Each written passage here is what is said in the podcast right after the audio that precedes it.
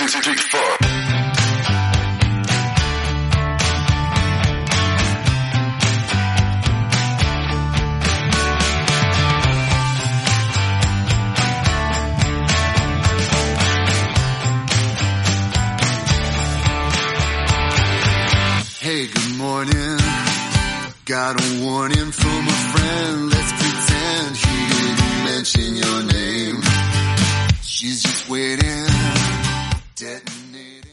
Buenos días, hoy tenemos con nosotros a Iván López Cuenca, natural de Alicante, 29 años y es colaborador nuestro en CLM Activa Radio donde lo podemos escuchar en su podcast los jueves a las 5 de la tarde en lo que me faltaba por ver. Buenos días Iván. Muy buenos días, Jesús. ¿Qué tal? ¿Cómo estás? Pues muy bien, espero que sea en mutuo, que tú también Sí. estés bien. Sí, estamos bien.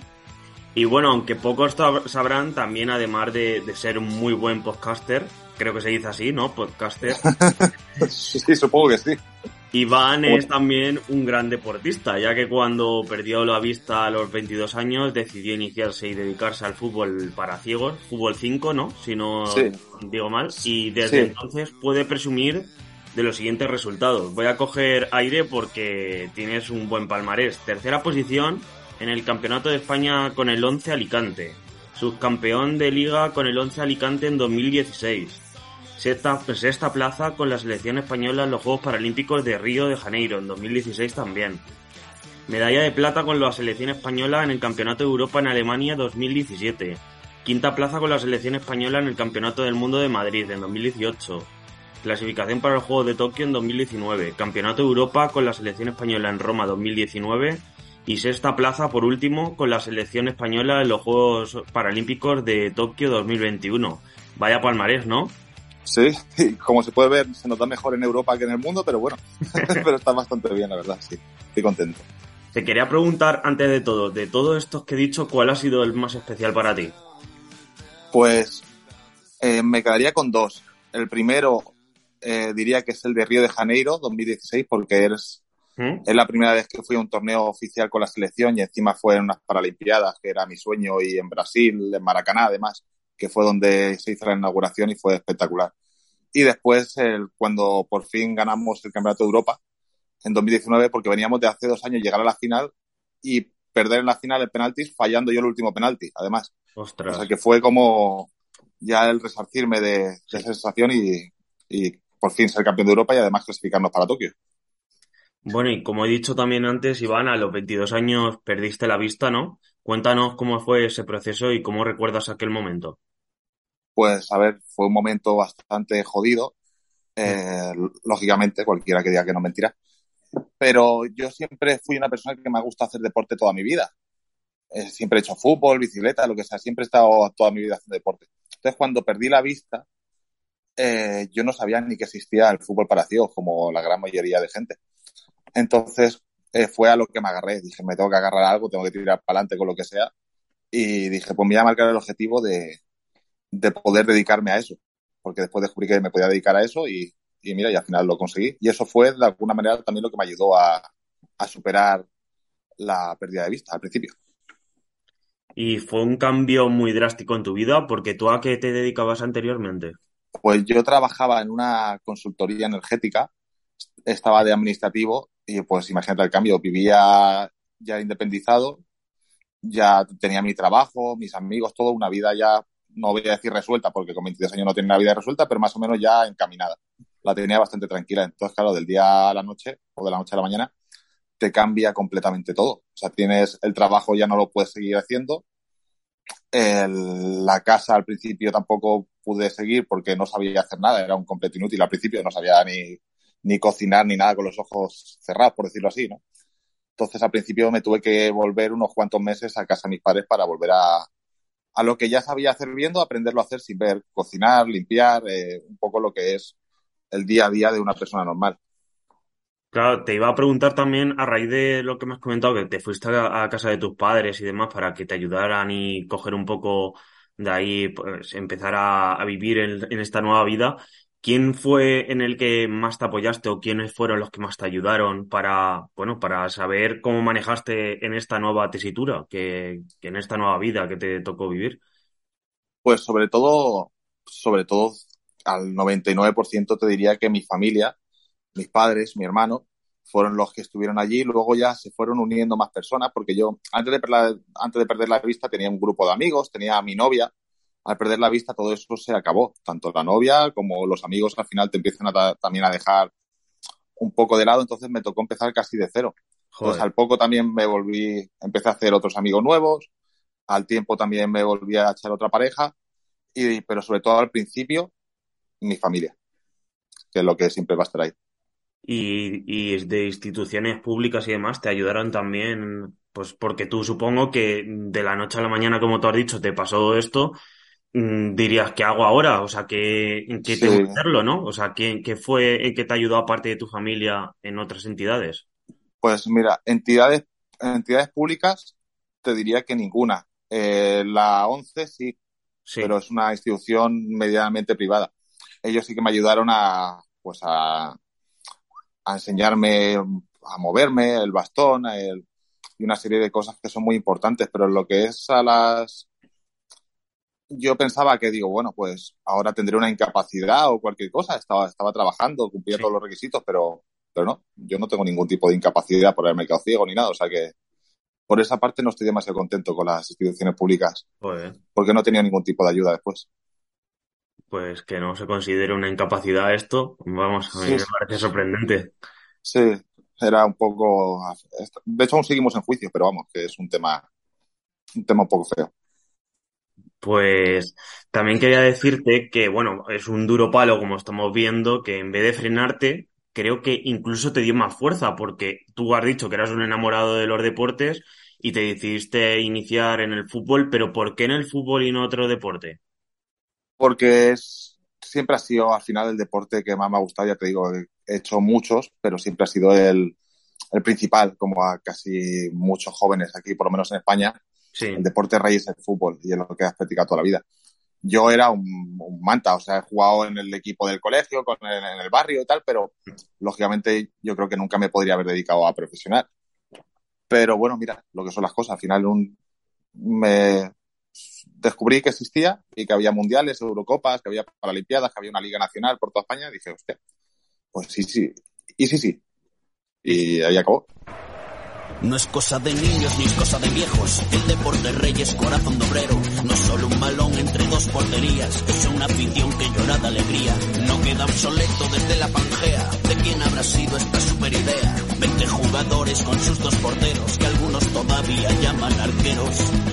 El calor de la gente impacienta el ambiente que pita el de negro. Me gusta el fútbol porque soy Dios en casa por un día, sofá, la Champions y la Liga, no quiero perderme nada del domingo y su jornada, ni mucho menos un gol. Senta en mi salón, no preciso almohadilla. Hoy lo veo en casa con dos coleguillas. Uno trae bufandas y cuernos vikingos y el otro se encarga de las cervecillas. Recuerdo el primer día en que fui con mi padre. Estaba el campo lleno para desvirgarme. Sentí por mi cuerpo un dulce cosquilleo cuando el fondo norte gritaba el loeo. El calor de la gente impacienta el ambiente que quita el de negro. Me gusta el fútbol porque soy Dios en casa por un día. Mi sofá, veo la Champions y la Liga. No quiero perderme nada del domingo y su jornada. Ni mucho menos un gol.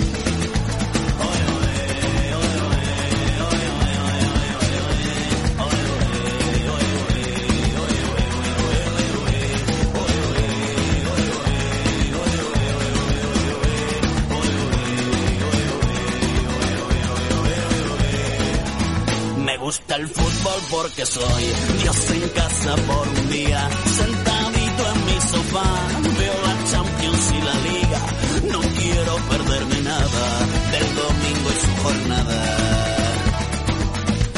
ni mucho menos un gol. Me gusta el fútbol porque soy Dios en casa por un día, sentadito en mi sofá, veo la Champions y la Liga, no quiero perderme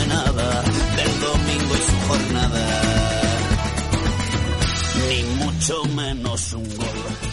sea, eh, por, por ello, lo que tú me dices, te empezaste a iniciar, pero ¿cómo fueron tus primeros pinitos? Porque supongo que al, prin- al principio te costaría, ¿no? Bueno, pues al principio creo que fue, no sé si el primer, segundo o tercer entrenamiento. Nuestro campo tiene unas vallas a los lados para que no se vaya el balón de fuera de banda. Sí. Pues me desorienté, fui corriendo contra una valla, fractura de costilla. Eso fue, Ostras. creo que fue mi segundo entrenamiento. Madre O mía. sea, al principio fue, al principio yo lo veía imposible. Jugar sin ver lo veía completamente imposible. Pero bueno, al final como todo, al final entrenamiento, práctica, Claro. ¿no? Sí, y hasta, y hasta hoy. Bueno, hasta, el- hasta este año, que ya ha sido el año que ya me he retirado oficialmente. Y, y está, o sea, está retirada, eh, ¿a qué se debe? ¿Por, por porque ya a tu edad a lo mejor os quieren personas más jóvenes o porque tú lo has decidido? Es una, no, lo he decidido yo. Es Vale. una mezcla entre, entre que ya son muchos años, entre comillas, ya son, han sido seis años de estar siempre viajando sin parar, porque no solo es el año, eh, lo, yo qué sé, el mes que estás en Río de Janeiro compitiendo, Sí. sino todo el año antes estás yendo a otros países para hacer torneos amistosos o concentraciones en Madrid o en Cádiz o donde, donde sea. Entonces al final me tiraba casi la mitad del año fuera de mi casa. Entonces al principio me gustaba mucho, pero llegó un momento ya que con los años se me empezó a hacer cada vez más, se me hacía más bola el tener que irme un mes, el tener que irme dos semanas y de, yo que sé, abandonar aquí a mi, a mi perra, a mi, a mi novia, a mi todo. todo. Ya me cansé un poco de estar danzando por el mundo, por decirlo así. Y a modo, bueno, por curiosidad mía, ¿se puede vivir de ello? Este tiempo que has estado tú en el fútbol, ¿se puede vivir de ello? Pues la suerte que yo he tenido, no todo el mundo, yo sí que he tenido la suerte porque en la comunidad valenciana ¿Mm?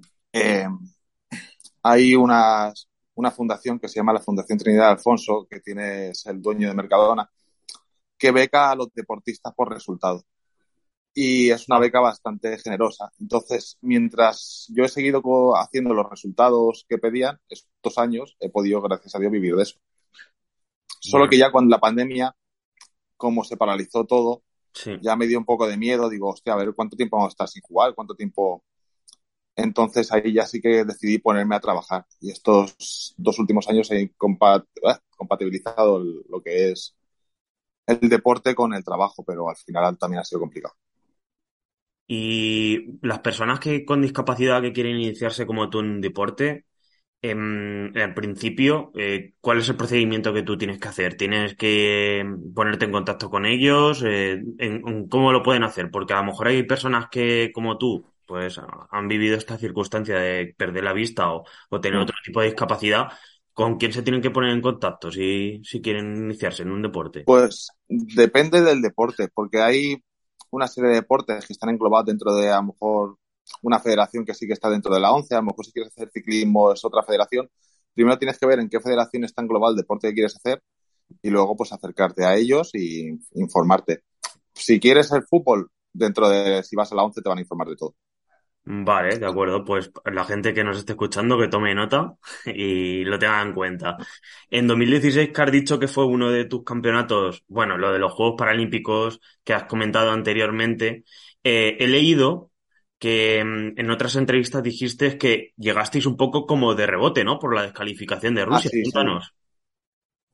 Pues mira, fue porque, no sé si te acuerdas que en 2016 descalificaron a todo el equipo ruso. Sí, cierto, sí. Entonces, el, el año anterior nosotros no habíamos sacado plaza para clasificarnos para los Juegos. Habíamos quedado terceros y que se clasificaban solo los dos primeros. Y el segundo casualmente era Rusia. Entonces, en agosto, que a mí me pilló además en Estados Unidos, porque estaba recogiendo a, a mi perra guía, que tuve que ir a Estados Unidos a por ella, faltando dos semanas para que empiecen los Juegos, se anuncia oficialmente que, que Rusia está descalificada y que entonces, claro, el siguiente en la lista es España y nos pilló, le pilló a todo el mundo de vacaciones porque nadie se lo esperaba. Y a mí, de hecho, en Estados Unidos yo tuve que ir, yo volví de Estados Unidos el día, creo que fue un día 1 de septiembre y el día 2 de septiembre estaba volando a Brasil. O sea, fue llegar y volar. ostras, y no, a lo mejor no era mejor irse directamente de Estados Unidos a Brasil, los que tenías que ir con la expedición, a lo mejor, ¿no? Eh, no, porque es que además se podría haber contemplado, pero yo tenía la perra y tenía que dejársela a mi, Ah. a mi familia en España. No me la podía Vale. llevar porque no habíamos hecho los trámites ni nada para poder llevarla a Brasil. Entonces tuve que volver a España, dejársela a mi familia y ya voy a ir a Brasil. O sea, fue un, fueron dos días bastante... Frenéticos, sí. Sí, Y acaba de comentar lo del perro guía, eh, que yo también lo tenía anotada esa pregunta, pero quiero que me comentes tú a modo personal, ¿cómo de importante es para ti tu perra guía? Buah, pues, es espectacular. Además, es que ya no solo es la función que me hace, sino también el, el cariño. Bueno, cada- las personas que tienen mascota lo sabrán. Pero sobre todo es eso, es lo que te hace es, te da una autonomía que es bestial, porque tú cuando vas con un bastón, vas, por decir así, como chocando con las cosas, dándole con el bastón. El perro no, el perro directamente te los esquiva. Entonces puedes ir muchísimo más rápido y muchísimo más seguro, además. Entonces te da una autonomía y, y una seguridad bestial. Al principio no, al principio vas acojonado, la verdad. Al principio yo cuando me, cuando me dieron al perro iba eso a toda hostia por ahí andando, digo, madre mía, el ostión que me voy a meter. Pero no, la verdad es que son, son increíbles. Y ahora ya cuando cojo el bastón por lo que sea, ya digo, hostia, es que voy muy lento, voy, voy muy lento. Es que, es que no puedo ir a la misma velocidad que voy con el perro. Joder. Para que, porque claro, o sea, la gente que como yo, por ejemplo, no, no ha vivido el tener un perro guía, mm, no nos podemos poner en tu piel. Y, y quién mejor que tú que explicarnos para ti cómo, Sí, sí. cómo de importante es. Sí, sí, es súper importante. Además, es eso. Hay una cosa que la gente, que suele pasar mucho, que la gente se piensa del perro guía, Mm. que es que el perro guía eh, me lleva a los sitios, pero eso no es así. Yo no le puedo decir a la perra, llévame al corte inglés. La perra no sabe dónde está el corte inglés. Eso es. Tú, ti- tú tienes que saber cómo llegar al corte inglés. En plan, la primera a la derecha, cruzas dos calles, luego a la izquierda, el camino te lo tienes que saber tú. Ya sea porque te lo sepas o porque lo escuches en el Google Maps o lo que sea. Pero es que siempre me hacen la misma pregunta. Sí, ¿el perro cómo sabe cómo tiene que llegar al sitio? ¿Entiendes? Sí, sí, sí, sí. O sea, claro, eh, quien no lo sepa, pues a lo mejor se hace esa pregunta, pero claro, Sí, el perro al final no es el Google Maps, como tú dices. exacto. No le puedes introduzco. O un taxista que te lleva a tu sitio. Sí. No, no, claro. Exacto. Mm, Bueno, Iván, por otro lado, que también quería preguntarte, ¿qué es lo primero que hiciste al perder la vista? Porque también me han contado, me han chivado por ahí, que, que bueno, que fuiste al teatro, ¿no? O no sé si fue de las primeras cosas que hiciste, pero ¿nos puedes contar cómo fue tu primera clase? ¿Qué pasó? A ver, yo estaba un poco desesperado por salir de mi casa, yo qué sé, por hacer algo, por, no Sí. sabía, estaba, digo, por lo que sea, como si hubiera sido tirarme puenting, da igual. Y me dijeron antes del fútbol, yo me apunté al fútbol y me dijeron, ¿y también por qué no pruebas ir al teatro? digo, pues bueno, pues sí, por probar, no pasa nada. Entonces, claro, llega la primera clase, aparecí yo ahí sin conocer a nadie, y nos dice la, la profesora, por decir así, subíos al escenario cada uno tenéis que ser un animal y tenéis que actuar como si fuerais ese animal, ¿no? Y a mí me tocó ser un, un pollo. Ostras, Entonces, claro, yo en ese momento que subí al escenario, ahora muy gracioso, pero en aquel momento fue jodido. Cuando estaba ahí yo en el escenario haciendo el pollo, ahí poc, poc, ahí moviéndome como si fuera un pollo en el escenario, yo me acuerdo de pensar, ¿qué estoy haciendo con mi vida? O sea, que- o sea, o sea, ¿cómo he acabado yo así? Si hace seis meses estaba, ¿quién me iba a decir a mí que ahora estaba, iba a estar encima de un escenario haciendo el pollo? haciendo el Y nada, pollo. ahí, ahí decidí que no, que eso no era lo mío. O sea, que no fuiste en mar, ¿no? No, no, no, no fue más. Y, y otra cosa que me han chivado, que ya creo que te puedes imaginar quién ha podido ser, Sí, sí. eh, también me han dicho que hiciste el camino de Santiago, ¿no? ¿Nos puedes contar Sí. también qué pasó en una puerta de un bar? Que no sé qué bar será, pero ¿nos puedes contar qué pasó en esa puerta de un bar? Que yo creo que sabes a qué, a qué me refiero. Eso fue, es un poco feo, ¿vale? Y yo si quieres te lo cuento. Bueno, Iba con el, con el, con el, con Rafa, que es el otro de los podcasts, que estábamos haciendo el Camino de Santiago juntos, y habíamos tenido el, el día anterior una, una broma con una chica, ¿no? Entonces, eh, al día siguiente estábamos en el, en la puerta de un bar y salió la chica a la, a la nuestra, pero en silencio, sin decir nada. Y él la vio, claro, yo no, porque él sí que ve. Entonces, así, aprovechando que yo no sabía que había salido la chica y que estaba en la nuestra, me dice, ¿a ti te gustaba la de ayer, la Teresa esta, tal? Y yo, pues no sé, Rafa, la verdad es que estaba un poco gorda, tal, en su cara, claro. Es que el, el que te ha contado eso es muy hijo de puta, es, un, es muy hijo de puta. Pero, pero, pero vamos, que, que para que a él lo vas a entrevistar y ya te contaré también cosas de él. No te preocupes. eso, eso, eso. Y, y bueno, ¿er- ¿era accesible este, este camino para personas con discapacidad? Porque es un camino que yo creo que mm, millones de personas hacen al año y las personas con discapacidad eh, pueden hacerlo, es accesible. A ver, accesible en que si vas a tener todo el rato una pista de asfalto fácil, no, pero con sí, más entonces además que éramos deportistas y demás, no, no supuso ningún problema, la verdad. Íbamos con un palo para Sí. agarrarnos porque íbamos, íbamos dos, o sea, perdón, íbamos tres ciegos y él, Y íbamos con un palo como si fuéramos un futbolín, agarrados todos al, al palo. Entonces él iba adelante y nosotros ahí, como si fuéramos mamá pato y los tres patitos. Pero sí, pero no hubo mayor dificultad para hacerlo. A lo mejor algún tramo en alguna cosa de cruzar un río entre unas piedras y tal, pero nada, nada que con cuidado no lo puedes hacer. Y hablando de accesibilidad, eh, ¿cómo ves la accesibilidad en nuestras ciudades a día de hoy? ¿Crees que queda todavía mucho por avanzar? Por lo menos, es que claro, la accesibilidad, hay muchos tipos de accesibilidad, exacto, porque está la accesibilidad para tipos de ruedas, para personas que no ven, para... Me, me refiero más Yo, a, a barreras sí. arquitectónicas, sí. yo la, la, por lo menos en la ciudad en la que vivo, la veo bastante bien. Además, los semáforos suenan, que es sobre todo lo, lo más, lo más esto para nosotros. Y después ya son cosas que ya no es de la misma ciudad, sino que de los mismos negocios. A lo mejor si un negocio, yo además que soy muy alto, que mido un metro noventa, eh, te planta un toldo a la- una Eso. altura de un metro ochenta, pues no es culpa de la ciudad, es culpa del que ha puesto el toldo. Y, y en los tientos lo vas a comer. Hay, hay veces que no lo puedes, que no lo puedes evitar. Sí, o por ejemplo, como las mesas en mitad de una calle y no puedes pasar, Sí. pues también, sí. Sí, sí, claro. Pero bueno, es lo que te digo. Esas cosas, el, para eso está la perra también, porque la, la perra ve la mesa y te la esquiva. Entonces yo sí que es verdad que la veo bastante bien, por lo menos la ciudad donde yo vivo y de las que he visto, porque después sí que hay alguna ciudad, sobre todo los, si son más pueblos o más, Hmm. o más, ya te digo, a lo mejor sí que es más complicado. Pero normalmente en las grandes ciudades suele ser bastante accesible. Y cambiando de parcela, ya casi terminando, ¿vale? Eh, ¿puedes comentarnos cómo surgió el podcast de lo que me faltaba por ver? ¿Cómo, cuándo y dónde decidisteis empezar este proyecto? Pues estábamos cenando, celebrando mi cumpleaños Sí, y, y ya había surgido alguna vez la idea así de decir, ¿y si hacemos un podcast? Y lo típico de, ya, pero ¿de qué? No sé, no sé, de lo que sea. Y estábamos cenando en mi cumpleaños, salió otra vez el tema, y dijimos, venga, pero es que siempre, siempre decimos lo mismo y al final nunca lo hacemos. La semana que, que viene nos sentamos y lo grabamos, como sea, con un móvil, antes sin micrófono ni nada. Y nos plantamos ahí prácticamente improvisando. O sea, de hecho es que la, casi todos nuestros programas, la gran mayoría del programa es, es totalmente improvisado, no hay ningún tipo de guion ni ninguna... Bueno, además Mm. creo que se nota, sí. que no hay... Y eso es lo que también tiene la gracia, ¿no? Que sea Sí, también. claro. Sí, es totalmente improvisado.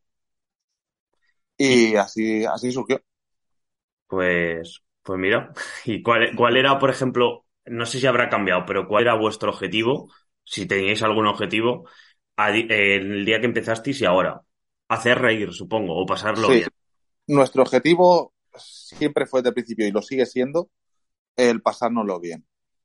El hacerlo y pasárnoslo bien. Eh, da igual que nos escuche una persona, que 500, que 10 millones. A, a nosotros el día que, no lo- que nos dejemos de pasarlo bien haciéndolo, lo dejaremos. Pero de momento, cada día es que nos lo pasamos mejor, porque además cada vez vamos aprendiendo más, vamos aprendiendo más y vamos mejorando. Entonces, no sé, nos lo pasamos bastante bien. Además, como somos amigos, es una forma también de obligarte a juntarte todas las semanas, tres amigos, a, a pasar la tarde. Y, y nos gusta, la verdad. Pues entiendo perfectamente. Y ojalá nunca dejéis de pasarlo bien, porque si no, mala Claro. noticia para quien, como yo, pues se ha seguido de vuestros podcasts. Y por último, eh, Iván, a las personas que nos estén escuchando y que estén o hayan pasado una situación como la tuya, ¿qué consejo le darías para que no estén mal, para que se animen? Pues que aunque en ese momento parezca imposible que, la, que, que va a mejorar la cosa, al final siempre mejora. Por lo menos si le echas cojones y tiras para adelante, siempre va a mejorar. Por muy negra que sea la situación, siempre vas a encontrar una salida. Y eh, apoyarte, igual como has dicho tú, en tus Sí. seres queridos, ¿no? pero sobre todo echarle huevos. Al final tienes que obligarte. Si no quieres salir de casa, te tienes que obligar tú mismo a salir. Porque si no, sí, el, el apoyo de la gente está bien, pero al final la última, la última palabra la tienes tú. Como suele decir la típica frase, la, la vida está para vivirla, ¿no? No Exacto. para quedarte en tu casa. Exacto. Pues espero que, que todo el mundo que te haya escuchado tome nota, que sepa que, que bueno, los afortunados que, que bueno, que a día de hoy pues no, no tenemos ninguna discapacidad, sepamos también que otros que en este caso como tú han perdido la vista y tienen esa, esa visión, que hay que vivir la vida y disfrutarla, tomen nota y lo tengan en cuenta. Porque, como dice la frase también, y como le he dicho anteriormente, la vida es muy bonita y hay que vivirla. Exacto. Entonces, nada, esperemos que la vivan escuchando CLM Activa, eh, que también la vivan eh, escuchando lo que me faltaba por ver y agradecerte de nuevo, Iván, que, que hayas estado con nosotros. Esperemos que, que, bueno, que este ratito, con esas dos preguntas un poco más incómodas que me han chivado, o lo más complicado, pero esperemos que, que haya, lo hayas pasado bien en esta entrevista. Y A nos- ti también por darnos este espacio. Nada, nada, un placer contar contigo y eso, y un, un placer, pues eso, que hayas cedido y nos hayas dejado un momento de, de tu vida para, para poder hacerte esta entrevista. Muchas gracias a vosotros. Un placer, Iván, y esperemos que no sea la última, que te escuchamos por aquí. Y no en lo que me faltaba por ver, sino a ti, a ti por solitario y, y como tú dices, otro día traeremos a Rafa y ya nos dirás tú alguna pregunta. Sí, ya te llevaré alguna. Pues Bueno, nada, un, un un abrazo. saludo y un placer. Chao. Chao.